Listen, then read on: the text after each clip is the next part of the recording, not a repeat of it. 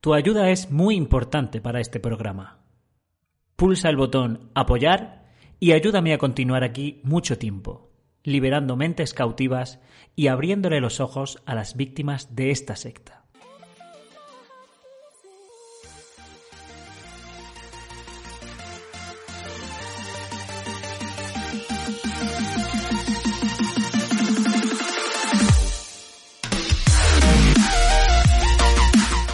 Le predicó a gente muy terca, a reyes malvados, a sacerdotes corruptos e incluso a apóstatas. Malvados, corruptos o apóstatas. O sea, esta gente nos odia muy fuerte. ¿eh? ¿Qué tal amigos? Bienvenidos, bienvenidos una vez más al Rincón de Emma. Yo soy Emma y esta es vuestra casa, vuestro hogar, vuestro rincón. El Broadcasting de diciembre está aquí y aquí está el Tito Emma para analizarlo con vosotros. Vamos allá. Nuestro Señor Jesucristo es un excelente ejemplo en esto. Cuando Él vino a la tierra, todo el mundo necesitaba escuchar su mensaje.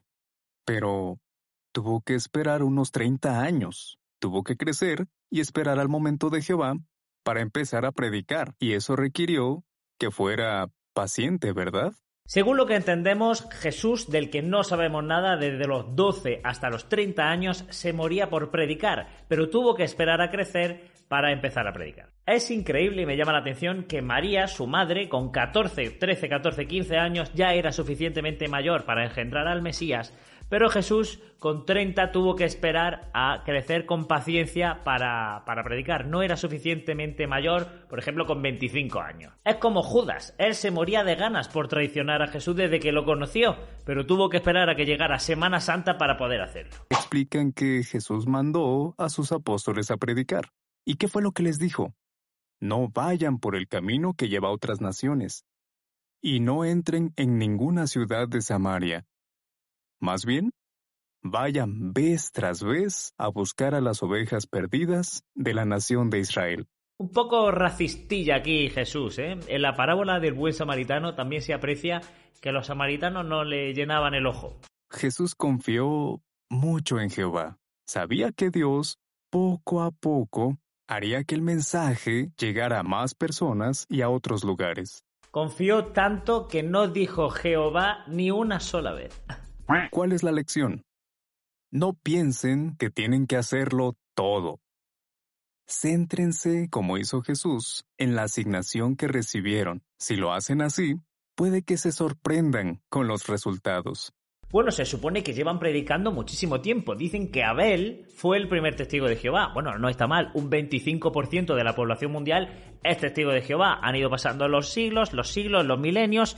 Y resulta que a día de hoy es el 0,1% de la población mundial lo que representa los testigos de Jehová.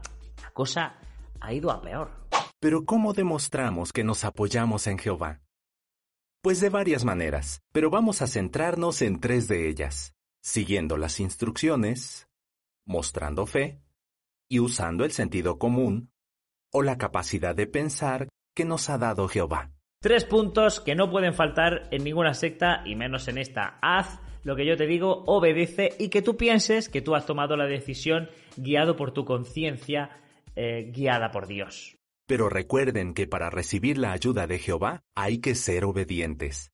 Obedientes al cuerpo gobernante, más concretamente. Jehová le dijo a Elías, Yo le ordenaré allí a una viuda que te dé de comer. Jehová violando el libre albedrío esta vez de una viuda. No es la primera vez que lo hace. A Jehová le gusta obligar a hacer cosas. Recordemos que Jehová ya había utilizado a unos pájaros para alimentarlo. Jehová también molestando animales. Él es así.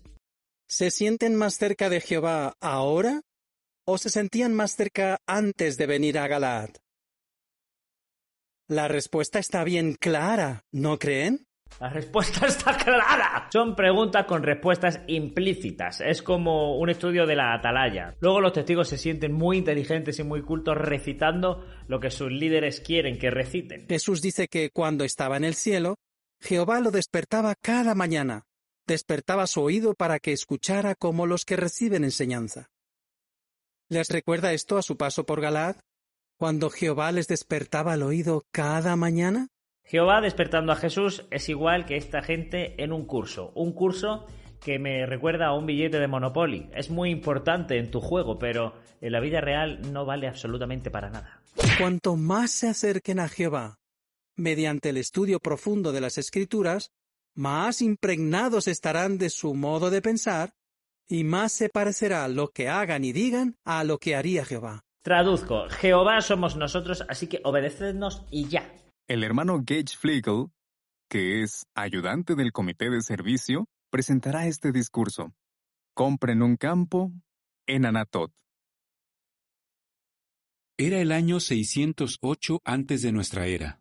En menos de un año, la ciudad quedaría totalmente arrasada.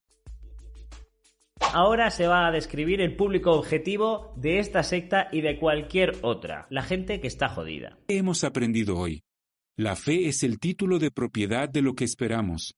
La fe en la palabra de Dios nos ayuda a superar las pruebas y los problemas, y nuestra fe puede tener un efecto muy positivo en los demás. Así que cuando los persigan, compren un campo en Anatot. Cuando sufran por alguna enfermedad, compren un campo en Anatot. Cuando pierdan a alguien querido, compren un campo en Anatot. Y muy pronto su fe será recompensada. Y la Biblia dice que él hizo muchas hazañas, que fue valiente en Capsel. Mató a un león, con valor. Pero ¿vieron? Se metió en una cisterna. Y mató al león. ¡Qué valiente! De esa cisterna solo iba a salir uno de los dos vivo. Y fue Benaya. Además se metió en la cisterna en un día de nieve. No esperó a que llegara un día soleado. Sabía que ese era el día. Circunstancias difíciles. No le importó. Benaya bajó y mató al león. Tenemos más cualidades en el versículo 23. Benaya mató a un egipcio de tamaño extraordinario. Matar a un egipcio y a un león que no te ha molestado es una cualidad admirable. La verdad es que este giro dramático yo no me lo esperaba en un broadcasting. Él le predicó a gente muy terca, a reyes malvados, a sacerdotes corruptos e incluso a apóstatas. Malvados, corruptos o apóstatas. O sea, esta gente nos odia muy fuerte. ¿eh? ¿Cómo pudo mantenerse fuerte? ¿Cómo? Pues marchando con Jehová y ella nunca perdió de vista que pertenece a todo un ejército que marcha con un temible guerrero. El ejemplo de esta testigo es el ejemplo de cualquier testigo. Se consuela pensando que tiene un dios sanguinario y guerrero al lado, pero que no va a mover ni un dedo por ayudarlo. Pero Dios no era amor. Eh, ¿Qué es? ¿Un temible guerrero amoroso? Estén resueltos a cumplir su cometido, apoyar a sus hermanos y seguir marchando con Jehová. Lo que Jesús dijo, apoyar solo a vuestros hermanos, a nadie más. Si esto te ha parecido fuerte, mira esto. El gobierno de Noruega ha amenazado con quitarles a los testigos el reconocimiento legal por nuestras creencias y normas bíblicas relacionadas con la expulsión. El informe 8 del cuerpo gobernante lo tenéis ya analizado, solo hay que esperar un poquito. Mis patrocinadores ya lo han visto. Gracias a ellos. Si quieres verlo tú también, únete al canal. Nos vemos en la siguiente.